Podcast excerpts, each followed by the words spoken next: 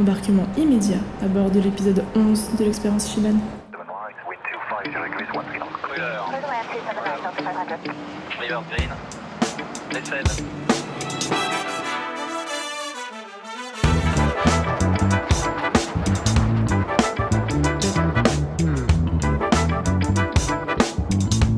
Salut, je suis content de te retrouver sur un nouvel épisode de l'expérience Shiban. Le podcast où on te transmet la passion du vol en la faisant raconter par nos invités tous les 15 jours. Je m'appelle Sébastien et au nom de toute l'équipe derrière ce podcast, je te souhaite de passer un moment instructif, divertissant et inspirant. Aujourd'hui, j'ai le plaisir d'accueillir Nicolas, je suis commandant de bord sur 737 euh, version cargo. Merci de passer un peu de ton temps avec nous aujourd'hui et bonne écoute. Qualifié pilote de ligne depuis 2004, le chemin a été long pour arriver où tu en es aujourd'hui, c'est-à-dire aux commandes d'un avion de ligne. Tu as eu un parcours sinueux, courageux, et maintenant tu es commandant de bord sur Boeing 737. Un parcours qui, en fait, est le lot de bon nombre de jeunes pilotes et que nous aimerions t'entendre nous raconter. En résumé, après l'obtention de ta licence, tu es parti au Sénégal pour monter tes heures en faisant du taxi aérien dans une petite compagnie locale sur Piper Chieftain et Robin HR100. Ensuite, tu es revenu en Belgique, ton pays natal, et là, tu as travaillé comme apprenti mécanicien. Puis, tu repars au Sénégal pour faire de nouveau du taxi aérien dans une autre petite compagnie, mais cette fois-ci un peu mieux structurée que la première. Belle époque, j'imagine, à laquelle d'ailleurs nous nous sommes croisés, toi pilote dans ton bel uniforme, et moi, gamin de 10 ans qui jouait à Flight Simulator à l'aéroclub de Dakar, voisin de tes beaux avions. Ça me faisait rêver à l'époque, et toujours aujourd'hui d'ailleurs. Et puis, et puis, au hasard de tes vols, tu as rencontré l'âme sœur au Cap Skiring, cette magnifique station balnéaire au sud du Sénégal. Alors, l'amour agissant comme un aimant, tu rentres en Belgique à une époque où les embauches pilotes se font rares. Tu as alors enchaîné pas mal de jobs, avion relais radio pendant le Tour de France cycliste, safety pilot et même barman après une petite période de chômage. Puis, tu as intégré une société de photographie aérienne qui t'a mené à voyager dans diverses contrées d'Europe, puis la Thaïlande, le Nigeria, la Guinée. Pas toujours facile, j'imagine, mais quelles belles expériences. Finalement, ce n'est qu'en 2013 que tu as l'opportunité d'accéder aux commandes de grosses machines, BAE 146, 757, et maintenant, comme je le disais au début, tu es commandant de bord sur Boeing 737 Cargo. Salut Nicolas et merci euh, d'être avec nous aujourd'hui. Bonjour Sébastien, bonjour à tous. Merci pour l'invitation. Avec plaisir. Euh, alors, reprenons depuis le début. Après ta formation en Belgique, tu débarques au Sénégal pour ta première expérience de pilote professionnel, de l'avion taxi. C'est un type d'aviation probablement assez peu connu de l'auditeur. Alors, est-ce que tu peux nous raconter comment c'était, s'il te plaît? Alors, ben, j'ai terminé en 2004 en formation de pilote. Et euh, mes parents, à l'époque, habitaient au Sénégal. Donc, c'était plus facile d'aller habiter chez eux au Sénégal que de rester en Belgique tout seul. Donc, j'ai débarqué euh, le lendemain d'avoir reçu ma licence de pilote professionnel à Dakar. Et alors, ben, tu, débarques un peu sur le tarmac à Dakar, et c'est de rencontrer des gens, c'est de trouver ton boulot. Tu t'inscris à l'aéroclub, tu fais quelques heures de vol avec des amis. Et puis, à force de traîner sur le tarmac euh, de Dakar, ben, tu rencontres une petite compagnie qui, à l'époque, il avait un petit un Robin HR100, c'est un petit euh, monomoteur de 4 personnes, assez endurant, il pouvait tenir 8 heures de vol. il avait aussi un, un bimoteur piston, un Shiftain, qui malheureusement n'a pas beaucoup volé parce qu'il était tout le temps en panne. Et donc un jour, bah, il me demande euh, si ça m'intéresse d'aller me baser dans le sud du Sénégal à Cap Skiring et de faire des vols avec des, gens qui partent à la pêche sportive, donc généralement des Français, qui partaient en Guinée-Bissau, qui est un, il y a un archipel d'îles qui s'appelle l'archipel des Bijagos et qui est vraiment spécialisé en pêche sportive. Et donc je suis parti m'installer dans le sud du Sénégal avec ce petit avion euh, à quatre, personnes. Et donc bah, le but principal de l'avion taxi, c'est d'amener euh, je partais du Cap Skiring sur les Bijagos, c'était plus ou moins une heure de vol, et euh, d'emmener les gens à pêcher. Puis le soir, je les ramenais. Soit il y en a qui partaient pour la semaine, soit pour la journée. Donc quand c'était pour la journée, ben, j'attendais la journée à l'hôtel, à attendre qu'ils se fassent leur partie de pêche et puis revenir. Bon, c'était en 2004-2005, donc là-bas, c'était vraiment, il n'y avait rien, il n'y a même pas de téléphone, les seuls téléphones qu'il y avait, le téléphone satellitaire. Donc tu passes ta journée à attendre au bord d'une plage que les gens reviennent.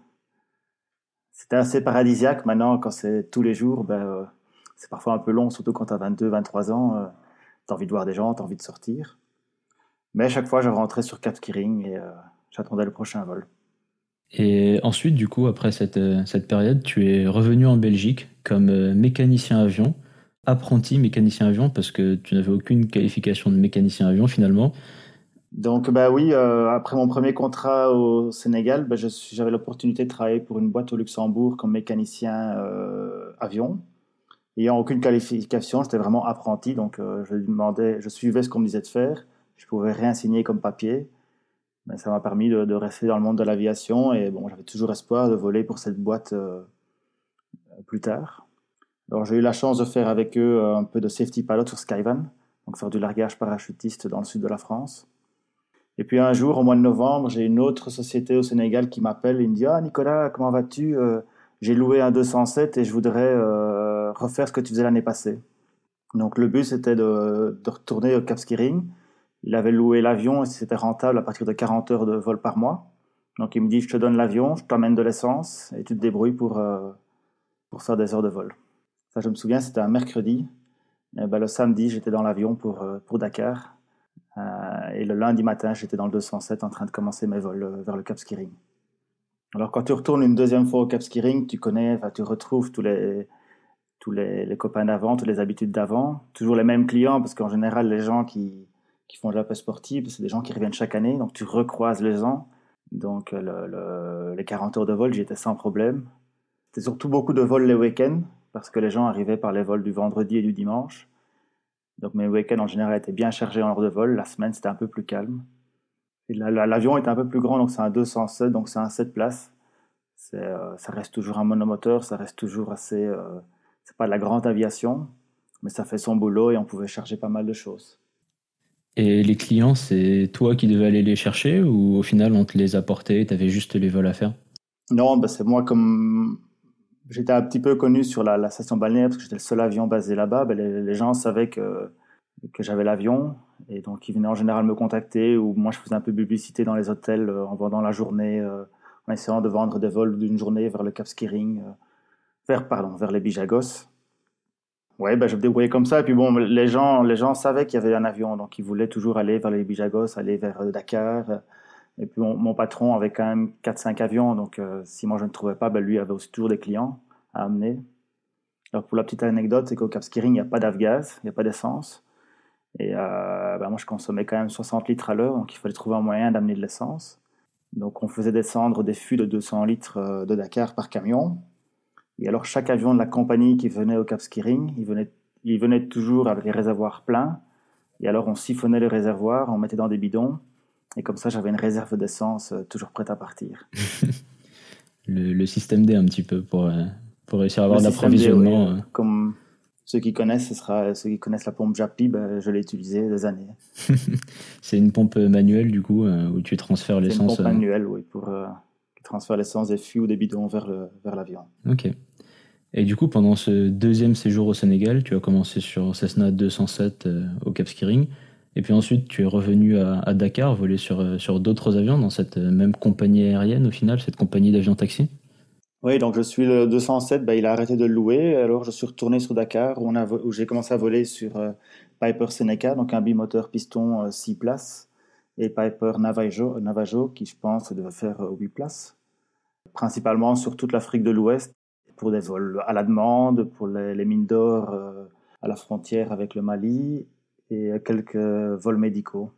Donc les vols médicaux étaient spécialisés sur l'Afrique de l'Ouest. En fait, on ramenait tous les malades de l'Afrique de l'Ouest vers Dakar, qui de là allaient dans un hôpital euh, à Dakar, comme les hôpitaux sont quand même assez convenables à Dakar. Et puis euh, après, ils rentraient en Europe s'il fallait. D'accord. Et quel beau, mais aussi peut-être moins beau souvenir ce deuxième séjour a, laissé dans ta mémoire? Bah, Le beau souvenir, c'est que j'ai rencontré mon épouse là-bas. Donc ça, ça reste un bon souvenir. De mauvais souvenirs, euh, bah, je pense que les mauvais souvenirs, on les oublie avec le temps parce qu'on ne garde euh, que les bons souvenirs. Je n'en garde que des bons souvenirs. On vivait dans un endroit paradisiaque, il faisait beau, j'avais des vols, euh, je volais, c'était le principal. Alors oui, c'est vrai que le, salaire n'était pas fulgurant, enfin n'était pas très énorme, mais bon, c'est pas ça le plus important. Non, j'en garde vraiment une très très bonne expérience, de très bons souvenirs. Est-ce que tu as des moments de vol dont tu pourrais nous parler? Parce qu'au final, les personnes qui nous écoutent d'une manière générale n'ont pas forcément une idée très précise de ce que c'est de voler en, petit bimoteur au-dessus de l'Afrique, parfois pendant la saison des pluies. Bah, voler en, bimoteur au-dessus de l'Afrique, ça, reste quand même l'aventure, euh, comme un peu comme dans les bouquins d'aventure de l'époque. Je me souviendrai toujours d'un vol où j'avais dû aller au Mali. On me dit voilà, il faut aller chercher un malade euh, dans un hôtel euh, au milieu du Mali. Je reçois, juste un point GPS. Et on m'a dit tu y vas. Donc je pars avec mon Seneca. On part. il y avait moi et le médecin à bord. On fait Dakar Bamako. À Bamako, on fait le plein. On part vers la piste. On arrivait juste avant le coucher du soleil. Et alors je mets ce petit point GPS dans, le GPS, mais qui à l'époque était vraiment tout petit. Enfin, pour ceux qui connaissent, c'est un Garmin 100, donc c'est juste une, même, pas de carte. Et donc, bah, le, GPS te dit voilà, vous êtes arrivé, tu regardes, pas de piste. Tu dis bon, bah, tu sais juste que c'est un hôtel qui c'est soi-disant une piste et tu vas essayer de te poser, quoi. Donc j'ai tourné, j'ai fait 360 degrés pendant une heure pour essayer de trouver euh, cette piste. Plusieurs, plusieurs fois, je pensais que la piste était là, donc je sors le train, je sors, euh, je, prépare à poser, et puis au dernier moment, je dis non, non, je vais pas me poser là-dessus, c'est pas une piste. donc après une demi-heure, ben, j'ai finalement trouvé cette piste, je me pose, on charge le malade, puis on repart sur Bamako de nuit. Il y en arrive à Bamako et euh, à l'époque, il y avait pas de, j'avais pas de, de 3G, de 4G ou même de, de 2G, j'avais rien. Et donc tu demandes, tu veux aller voir la météo tu vas à la météo à Bamako et ils ont un, ils ont un radar météo qui donne une, 100 km, pas plus. Et je pense que la distance entre, entre Dakar et Bamako est de 300-400 nautiques et tu n'as, tu n'as rien. Tu dis, bon, tu sais qu'il y a un orage entre les deux, mais tu ne sais pas où. Tu as un malade à bord, tu as le médecin à Dakar qui t'appelle pour te dire, faut venir, venir sur Dakar, il doit faire des examens. Et tu te sens un peu seul au monde parce que tu sais pas ce que tu dois faire. Tu, tu dis, bon, si, tu n'as pas, de, pas de radar météo à bord, T'as rien, il n'y a rien qui est ouvert entre Bamako et Dakar la nuit. Donc t'hésites, t'attends une heure, deux heures, et puis tu te dis, bon, ben, l'orage, il va devoir diminuer, on va y aller. Et donc, ça reste un vol très long parce que tu, tu, la seule façon de naviguer, enfin, tu as le GPS, mais la seule façon de voir qu'il n'y a pas un orage devant toi, c'est de regarder les étoiles et de regarder la lumière des villages en dessous. Donc, je déduisais, si je vois les étoiles, c'est qu'il n'y a pas de nuages devant moi, et si je vois les, les villages, c'est qu'il n'y a pas de, de nuages en dessous. Et donc, j'ai fait mon vol comme ça, Dakar-Bamako, en, en regardant où étaient les étoiles pour éviter les, orages. Bon, la chance a été que l'orage avait disparu, il n'y avait plus rien. Et ça, c'est bien sûr quelque chose qu'on ne t'apprend pas en école de, pilotage. Euh, comment tu... Non, non, les écoles, les, écoles elles, forment malheureusement pour devenir pilote de ligne, pour voler sur, euh, Airbus, sur Boeing, mais elles ne t'apprennent pas à voler sur petit avion. Euh, beaucoup d'écoles forment avec des, des glass cockpits, avec des, Garmin 1000, et euh, en 20 ans de carrière, je n'ai jamais, touché un Garmin 1000 ou un Glass Cockpit. Même maintenant, en 737, ben, ça, reste, euh, ça reste assez rudimentaire. Et alors maintenant que, tu as pas mal de recul sur différents types d'aviation, quels sont les, les challenges de l'aviation de, de, brousse, autres que voilà, pas vraiment avoir de météo, euh, pas vraiment savoir toujours où on va Et, et qu'est-ce que tout ça t'a appris qui peut te servir même aujourd'hui encore sur 737 dans l'aviation d'Afrique, tu as des règles, mais il a pas de, tu n'as pas d'AOC, tu n'as rien. Donc, ce sont un peu tes règles qui font, euh, que tu dois respecter. Donc, tu apprends à te, à te, mettre des règles, à te mettre des limites en disant là, je ne vais pas plus loin, là, le client ne peut pas me pousser plus loin. Tu apprends vraiment à te mettre des limites et à toujours respecter ces limites pour ne pas aller plus loin. Alors, je ne vais pas dire que je n'ai jamais dépassé un peu les limites ou me dire, oups, c'était un peu juste ici. Mais euh, tu apprends à décider en fonction de. plus facilement et pas juste en fonction de de ce qui est marqué dans un bouquin. D'accord, donc tu améliores un peu ton décisionnel. Oui, euh. oui bah, parfois tu te retrouves euh, dans, au milieu d'une île euh, où tu n'as pas de réseau, tu n'as rien du tout, bah, c'est sûr que tu dois essayer de te débrouiller toi-même pour réparer ton avion, pour repartir. Pas rester là-bas le temps qu'on t'envoie un mécanicien qui n'arrivera jamais. Hmm. Tu me disais, quand on s'appelait au, téléphone juste avant pour préparer cette interview, que, que le patron de la compagnie aérienne dans laquelle tu bossais, bah, il, voulait euh, en gros que tu saches euh, tenir une lampe torche et te servir de tes mains en, même temps euh, pour que tu puisses réparer les, avions éventuellement s'il y a un souci. Est-ce que tu est-ce que as eu besoin de faire ça, de réparer un avion loin de la base dans un endroit où tu n'avais pas vraiment beaucoup de ressources? C'est vrai que le deuxième patron au Sénégal, il s'y connaissait très bien en mécanique d'ailleurs, c'est lui qui faisait la maintenance des avions. C'est toujours ce qu'il disait, il me dit tu dois savoir tenir un téléphone et des clés pour pouvoir réparer, enfin, pouvoir faire ce que je te demande de faire. Et donc, ça arrivait souvent, ben, il avait, le patron, il avait un petit, un petit hôtel en dessous de la Gambie, avec sa piste privée. Et donc, j'allais toujours là-bas faire mes 50 heures et mes 100 heures. Et donc, ben, en général, je faisais la maintenance moi-même, et puis lui venait vérifier et signer les papiers. Alors, en vol, ça m'est arrivé quelques fois. Il y a une fois où il y a un passager qui, en décollant de, des Bijagos, un passager qui me dit Oh, tiens, monsieur, c'est bizarre, euh, il y a de l'eau qui coule de l'aile. Je dis Ah, non, il n'y a pas d'eau dans les ailes, c'est de l'essence. Et en fait, j'avais une fuite, euh, fuite d'essence. Donc, j'ai juste le temps de faire demi-tour, de me reposer. Et de nouveau, ben là, je suis au milieu de nulle part. Euh, ben, de, trouver un moyen pour réparer cette fuite. Bon, c'était juste un fuel vent qui était bloqué, mais euh, ouais, tu es tout seul, tu te débrouilles. Quoi. Tu fais avec ce que, les moyens du bord pour t'en sortir. C'est inimaginable aujourd'hui. Dans, dans, le métier que tu fais au quotidien, on va jamais te demander d'aller réparer un truc sur ton 737. Ah non, c'est sûr que maintenant, quand parfois on a un petit problème technique euh, et qu'on va regarder dans la mail, donc la, la Minimum Equipment List, ils te disent voilà, il y, a, un mécanicien qui doit venir, c'est retirer le fusible. Il te dit mais je pourrais le faire moi-même, quoi, juste retirer un fusible. Mais non, tu peux pas. Le bouquin indique que c'est un mécanicien qui doit le faire, qui doit le marquer dans l'avion, dans le bouquin de l'avion. C'est un peu frustrant, mais bon, voilà, c'est la règle, ce qui fait que la sécurité euh, commerciale est, meilleure aussi. Hmm. De, de, retour en Europe, tu as enchaîné plusieurs petits boulots. Euh, tu as fait du, du, relais radio pour le Tour de France cycliste de la photographie aérienne qui t'a emmené euh, à aller en, Asie, en Afrique, euh, etc. Euh, ça fait beaucoup de choses tout ça. Alors raconte-nous tout, comment tu as trouvé ces jobs et, comment c'était?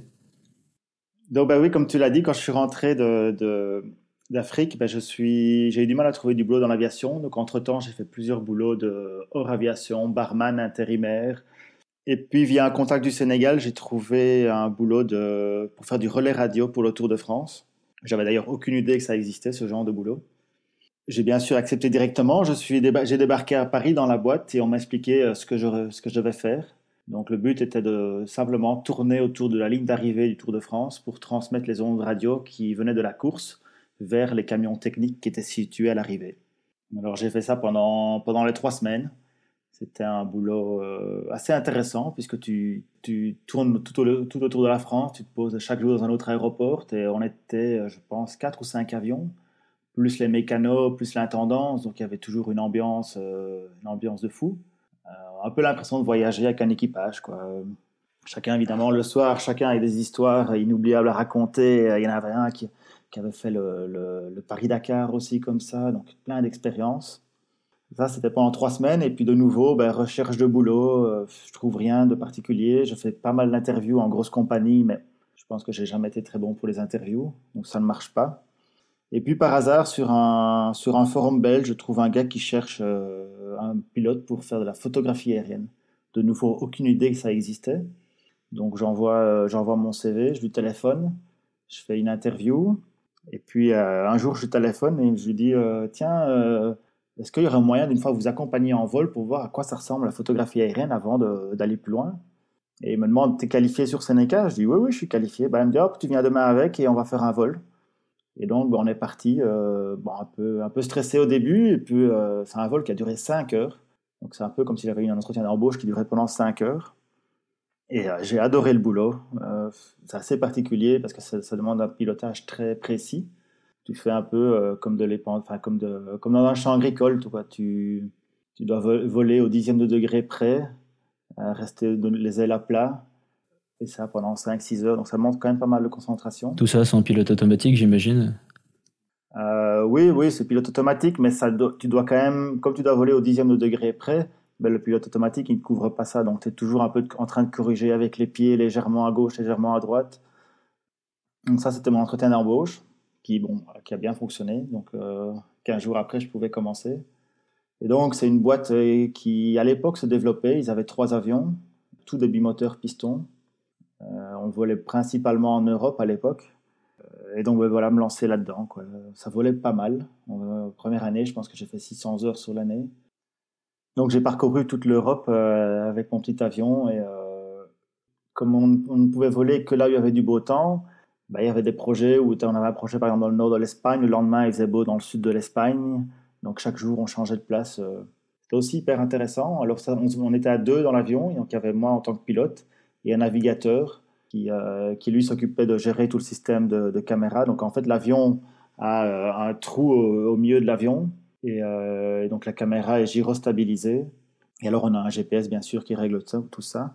Et on essayait de. bah, le but, c'est de voler sans nuage. Donc, le gars à l'arrière, il vérifie que la caméra fonctionne bien, que je suis bien dans le, euh, sur la ligne que je dois suivre et qu'il n'y a pas de nuage. Donc, de nouveau, c'est un, vol un peu en équipage parce qu'on est à deux. Euh, on passe nos journées entières ensemble. Donc, il y a intérêt à bien s'entendre. Ça nous a permis de, de, de, voyager énormément.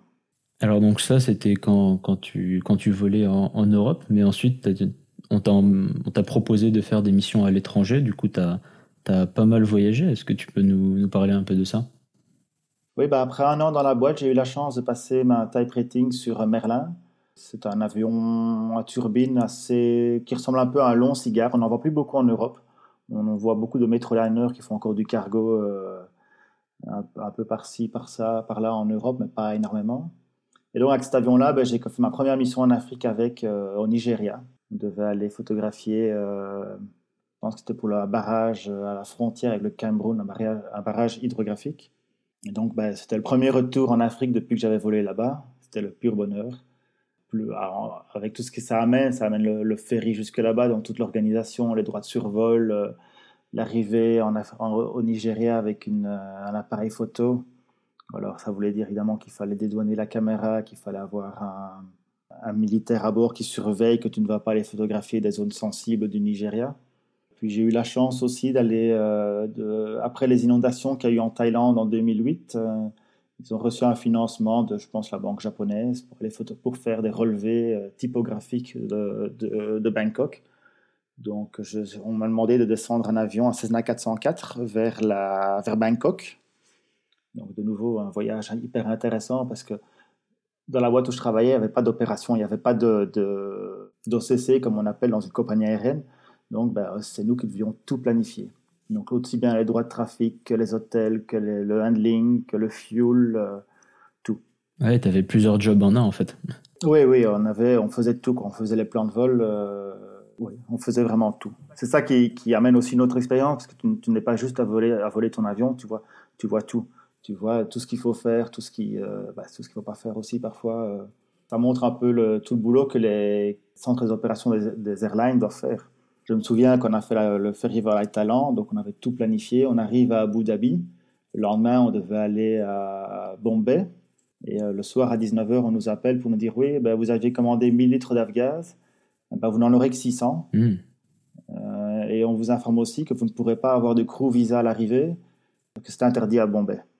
Alors il faut savoir qu'en tant que, pilote, on peut en général recevoir un crew visa partout. Donc ça veut dire qu'on peut rentrer dans le pays euh, pour 24 heures sans visa, sauf à Bombay. Donc ben, à 19h, oublié de changer les plans, redemander une nouvelle autorisation de survol. Donc on décide de descendre vite jusqu'à Oman le lendemain pour reprendre un peu plus d'essence et quelques litres d'essence à bord aussi dans l'avion pour refaire la traversée sur euh, Bombay. Malheureusement, au départ d'Abu Dhabi, on a une panne moteur. Donc on fait demi-tour, on déclare un Mayday pour se reposer à l'aéroport.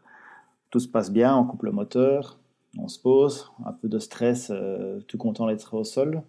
De nouveau, comme, un peu comme en Afrique, on, va ouvrir nous-mêmes le capot moteur pour voir ce qui s'est passé. Et là, on se rend compte que c'est juste le turbo qui est déconnecté.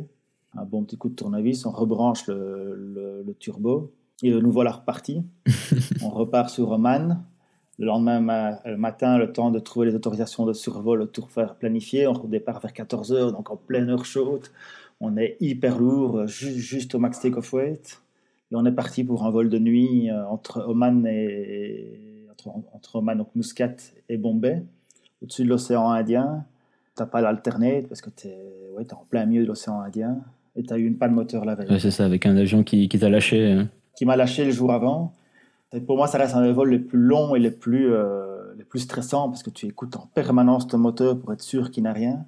Bon, on s'était dit que si on avait encore une panne moteur, comme c'était juste le, turbo qui se déconnectait, bah, il suffisait de descendre un petit peu et on avait juste un moteur qui, qui fonctionne de façon atmosphérique. Donc pas de problème. Mais ça reste quand même un vol long, long euh, et stressant. Bon, on arrive euh, à Bombay, tout s'est bien passé, on est super content on n'avait toujours pas résolu le problème du crew visa. Quoi. Donc on se dit, bah, c'est pas grave, on va aller, on va continuer, on va aller jusqu'à Calcutta. directement. Euh, là, on pourra avoir un crew visa et aller à l'hôtel se reposer. Malheureusement, on avait un slot qui était 12 heures plus tard et impossible de le changer. Donc, ben, on a dû dormir euh, en dessous de l'aile de l'avion avec des 737-200 qui, qui décollaient à côté. Oui, le bazar que ça devait faire en plus. Hein. Bazar qu'ils avaient fait. Et puis bon, il fallait se nourrir aussi.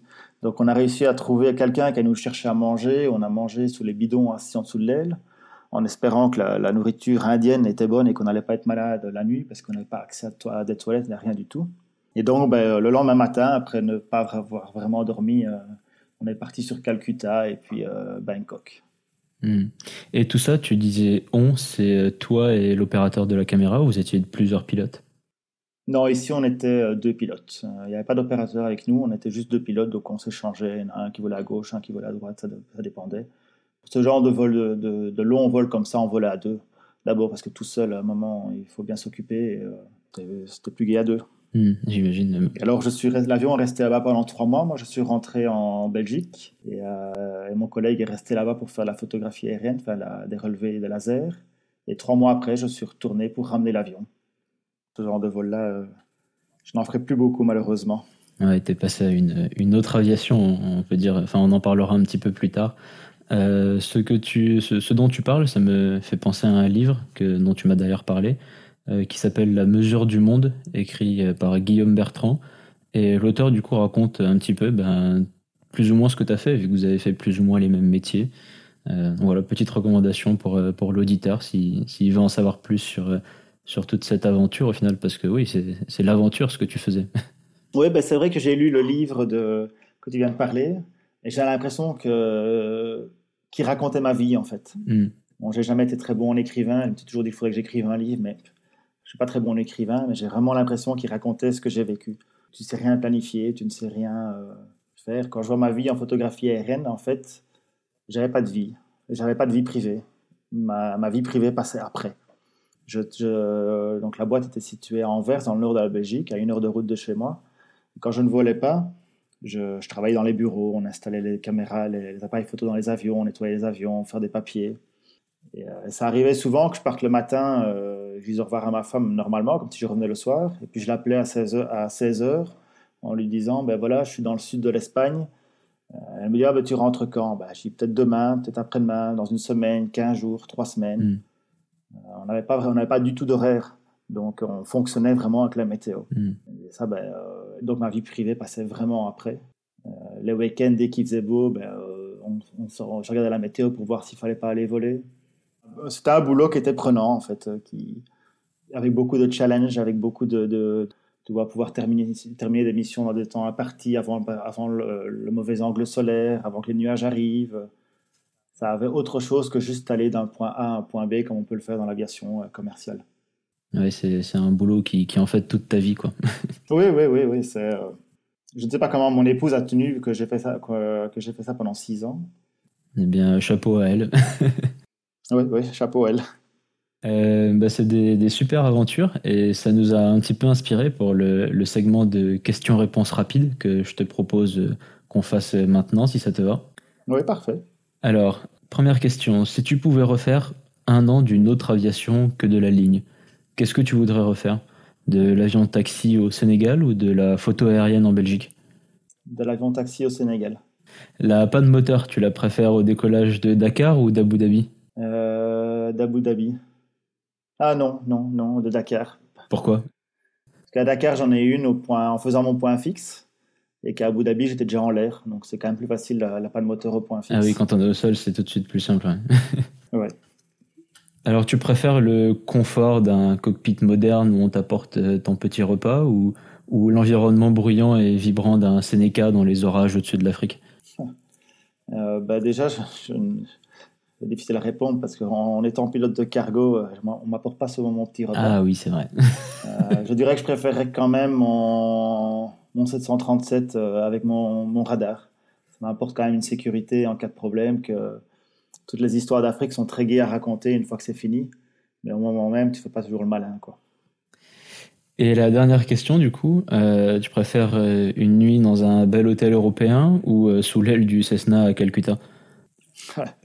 La, la, nuit dans l'hôtel européen. D'ailleurs, je me suis peut-être trompé, c'était Calcutta ou c'était Non, c'était Bombay. À Bombay, bon. Euh, merci pour tes réponses. Je, je te propose de reprendre le, le, fil de la discussion.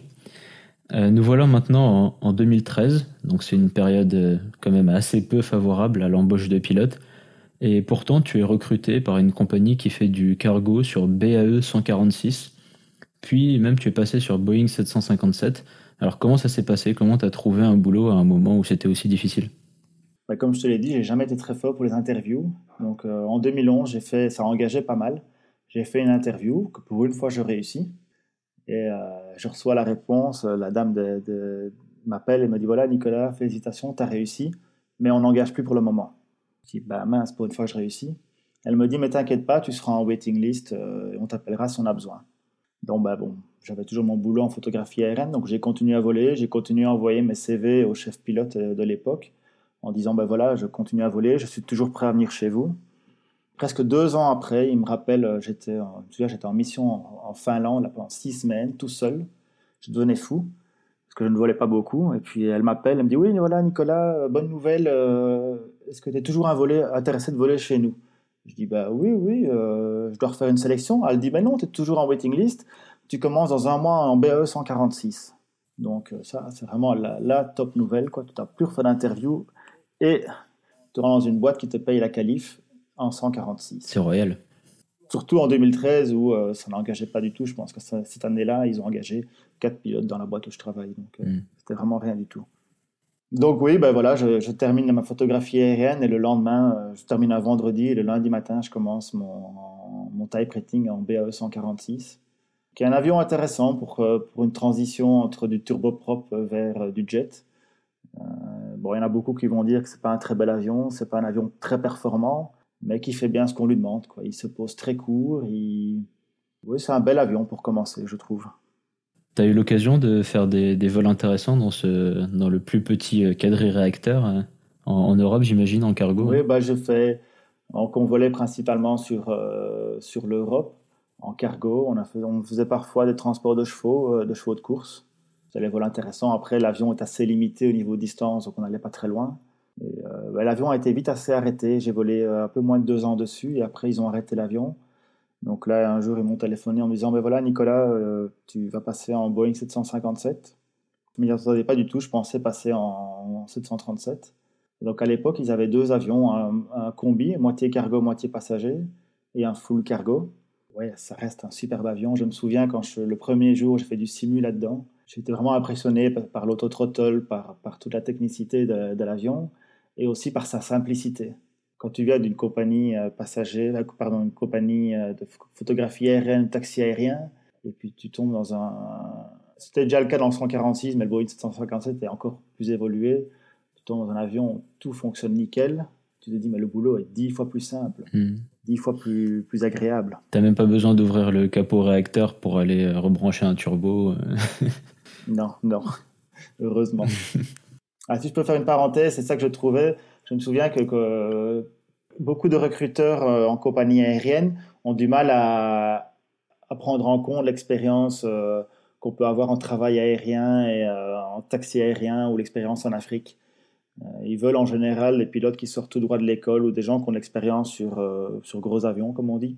Euh, je trouve ça un peu dommage parce que la petite aviation amène quand même beaucoup en expérience, amène, bah, comme je te l'ai dit, quand on arrive dans un Simu 757, je trouve cela dix fois plus facile, dix fois plus, plus simple que voler un turboprop en monopilote en Afrique.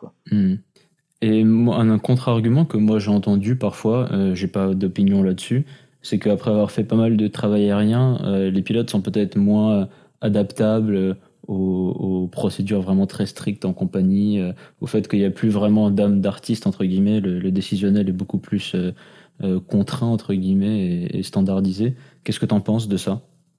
Non, parce que je trouve que le problème du travail aérien, c'est qu'on n'a pas de... À l'époque, maintenant je pense que ça a changé, à l'époque il n'y avait pas de de manuel euh, opérationnel et tout ça. Qu'on faisait un peu comme on voulait. Et je trouve qu'on est arrivé en ligne, bah, euh, c'est assez simple de s'adapter aux procédures de la compagnie. Au, euh, le, seul, le gros avantage, bah, c'est que tu as, as l'expérience. Donc faire des vols en IFR, faire la radio, faire tout ça est beaucoup plus simple quand tu as l'expérience d'avant. Maintenant, s'adapter aux règles de la compagnie, je vois vraiment pas le problème euh, de le faire. Quoi. Hmm. Un peu comme quand tu changes d'une compagnie à l'autre, hein, les, les, règles ne sont pas partout, partout les mêmes et tu dois juste t'adapter. Hmm. Ce que je te propose maintenant, c'est de parler de, de l'actualité pour toi. Maintenant, tu es commandant de bord sur Boeing 737. Alors maintenant que, tu es arrivé en haut de, j'ouvre les guillemets, hein, euh, en haut de la chaîne alimentaire, euh, est-ce que c'est bien le plus beau bureau du monde? Est-ce que tu es d'accord d'ailleurs avec le fait que être euh, capitaine, être commandant de bord sur avion de ligne soit le summum de la carrière d'un pilote? Alors, être le, le plus beau du monde, ça pour moi, ça reste le plus beau bureau du monde. Je ne pense que ça ne peut l'être que pour les gens passionnés. Euh, ben bon, je fais du cargo de nuit, donc en général, je dois me lever à 2 h du matin pour aller bosser, ce qui n'est pas plus naturel chez l'homme de se lever à 2 h du matin. Euh, ben, je le fais toujours avec envie, sans, j'ai jamais de problème. Les 5 premières minutes pour sortir du lit ne sont pas évidentes, et puis ben, je me réjouis d'aller dans l'avion, je me réjouis de voir un lever de soleil s'il y en a un. Pour moi, ça reste le beau métier du monde. Je me souviens en line training 737, il y avait euh, un instructeur avec moi, je pense que ça faisait 20 ans qu'il volait, 737 il y avait un lever de soleil et il prend une photo et je me dis, le gars, ça fait 20 ans qu'il vole, ça fait 20 ans qu'il voit des levées de soleil, il continue à prendre des photos, à être émerveillé par son boulot. Euh, je pense que l'aviation, si on n'est pas passionné, on ne tient pas là-dedans. C'est pas possible. Parce que les contraintes sont parfois tellement grandes que si tu n'es pas passionné, ben, tu ne tiens pas et tu, tu n'es plus motivé pour aller travailler. Maintenant, quand tu dis que le capitaine, c'est le summum de la carrière de pilote, je pense que c'est un peu un choix personnel. Il y en a qui sont très contents euh, comme copilote, il y en a très contents comme capitaine.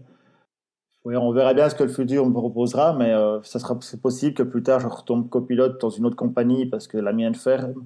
Euh, enfin, je ne pense, j'espère pas, bien sûr, mais je pense que chaque pilote a toujours envie d'autre chose, de changer. Je me souviens quand j'ai fait mon ferry sur la Talente, j'avais un copain qui volait sur une Boeing 747 et euh, il m'a demandé pour venir avec moi. Mais je lui ai dit, mais tu parcours déjà le monde en Boeing 747. Il me dit, oui, mais pas en petit avion. On veut toujours faire autre chose, découvrir d'autres euh, avions.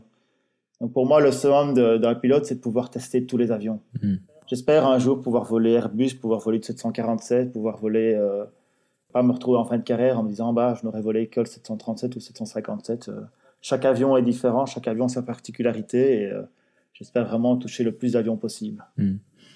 Donc le, summum de, la carrière d'un pilote, bah, c'est d'arriver au bout de sa carrière et d'avoir volé sur un, plein d'avions, fait plein de types d'aviation différentes, d'avoir un peu de diversité, quoi. C'est ce que tu nous dis. Pour moi, hein, euh, peut-être que d'autres ne veulent pas, mais pour moi, c'est. Euh, je dis, j'ai commencé sur un monomoteur en Afrique. Là, maintenant, je suis commandant 737. Oui, en regardant en arrière, je suis très content de mon parcours. Alors, c'est vrai que si j'étais rentré euh, directement dans la compagnie aérienne où je suis en 2004, ah, je serais peut-être commandant de bord sur 747. Mais euh, non, pour moi, le plus important, c'est vraiment euh, chaque avion. Hmm. Chaque avion a sa spécificité. Euh, et même maintenant encore, hein, quand, je, quand, quand, je me pose sur un aéroport, ben, s'il y a un autre avion garé à côté, l'autre jour il y avait un Metroliner, ben, même si j'ai volé là-dessus, ben, je, vais, je vais dire bonjour au pilote, je vais voir, ah, je peux voir votre cockpit, à quoi il ressemble. Je reste intéressé d'aller voir les autres avions. Hmm.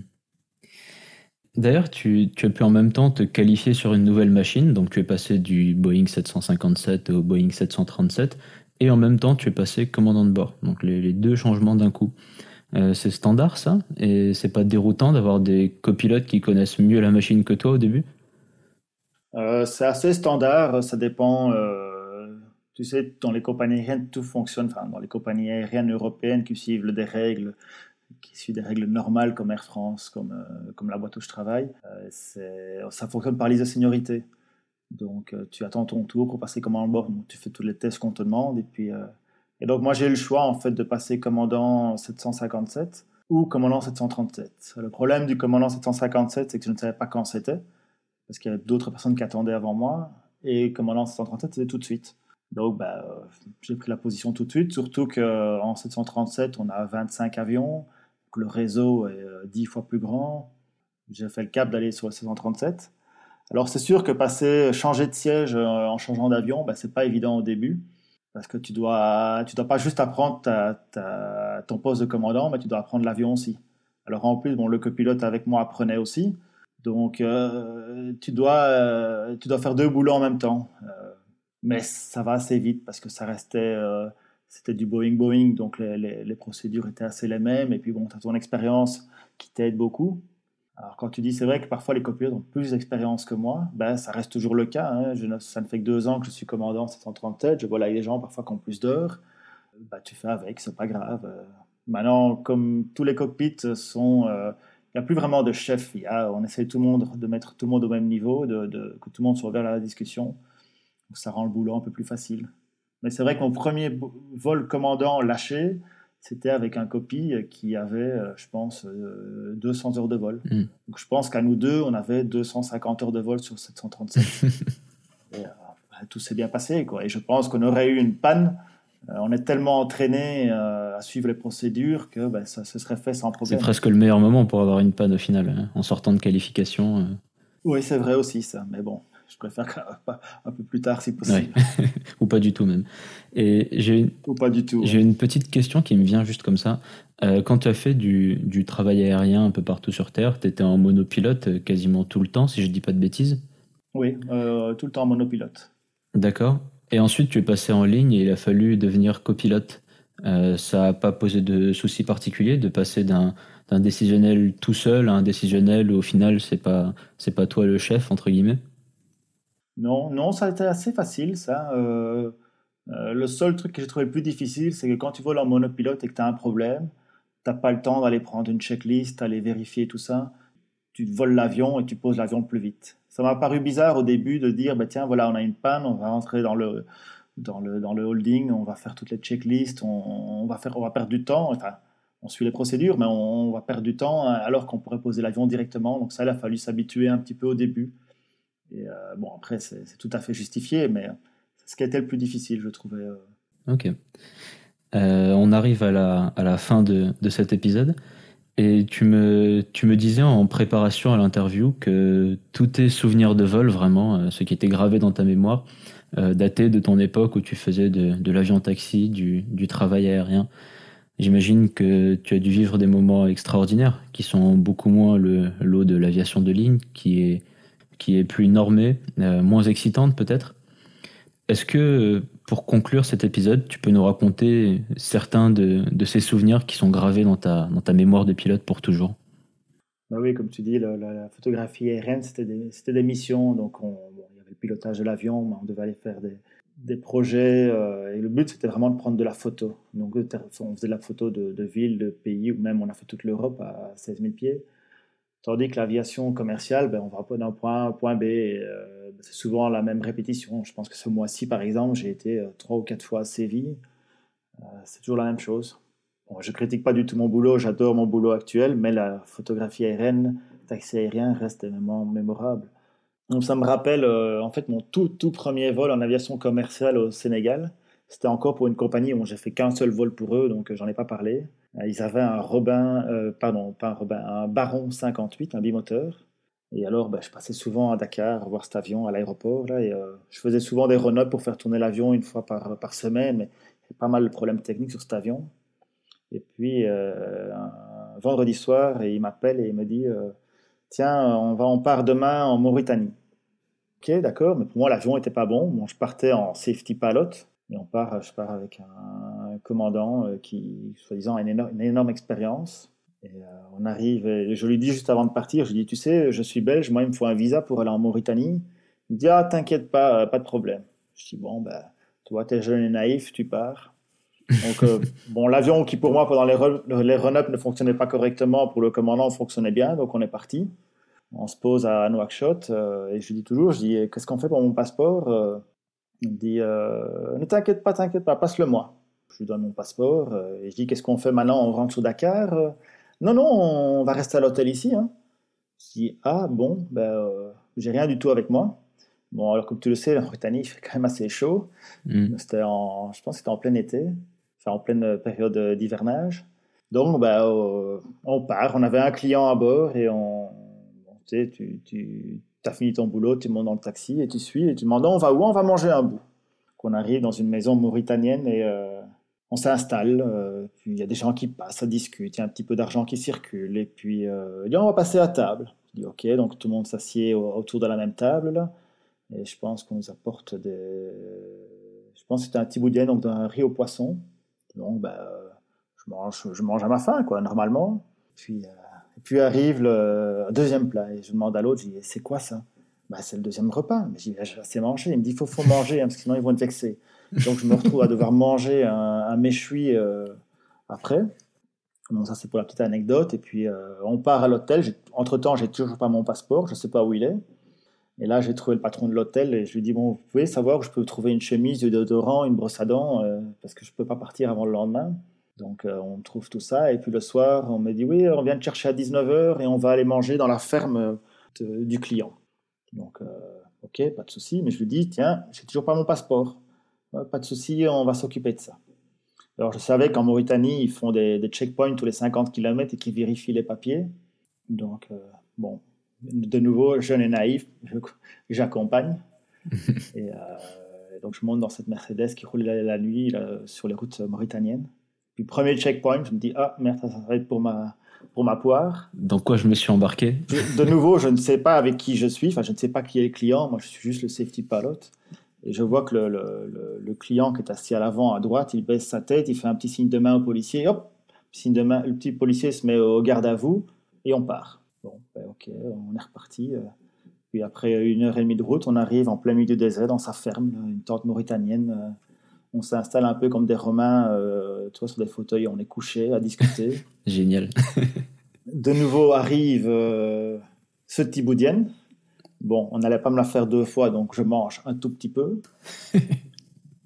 Euh, puis arrive le méchoui. Donc, euh, Bien anticipé. Je mange les deux, je suis respectueux de leur tradition. Mm. Alors, et puis à un moment, on me dit euh, Oui, Nicolas, est-ce que tu voudrais une femme? Je dis Pardon? Oui, oui. euh, et apparemment, je ne savais pas. C'est... Bon, je ne sais pas si ça existe, si c'est toujours, si c'est vrai ou pas vrai, mais euh, c'était on t'offrait une femme pour l'inviter. Donc, bon, ben, heureusement, le, le commandant avec qui j'étais refuse aussi. Donc, euh, ma... mon refus passe sans problème. Heureusement que tu vas pas tous les jours, quoi. voilà. Bon, maintenant, j'imagine que ça a peut-être changé de- depuis là. Je te parle de ça, c'était en 2004. Mm.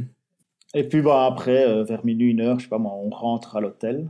Le lendemain matin, on est, on est reparti. J'ai récupéré mon passeport en montant dans l'avion. Il n'y avait rien qui était indiqué dedans. Et on est rentré. Donc je ne sais toujours pas pourquoi on a été en Mauritanie. Qu'est-ce que le, client avait été faire là-bas Qui c'était Pas la moindre idée. Bon, après, euh, c'était le seul vol que j'ai fait pour cette boîte-là. Mais ça reste première expérience euh, un peu inoubliable. Mm. J'imagine dans un avion qui marche pas en Mauritanie. euh, Super histoire. Ça nous met de, belles images un peu insolites euh, plein la tête et c'est une bonne façon de conclure cet épisode, je pense. Euh, merci beaucoup Nicolas. Euh, J'ai passé un, un super moment et, et j'espère que l'auditrice et l'auditeur aussi. Ben, merci euh, à toi et à toute l'équipe. Et ben, je te souhaite bonne continuation, bon vol et puis euh, plein de plein d'avions différents et plein de vols variés. Merci, ben, à toi aussi. J'espère que, que tu trouveras le Saint Graal, comme on dit.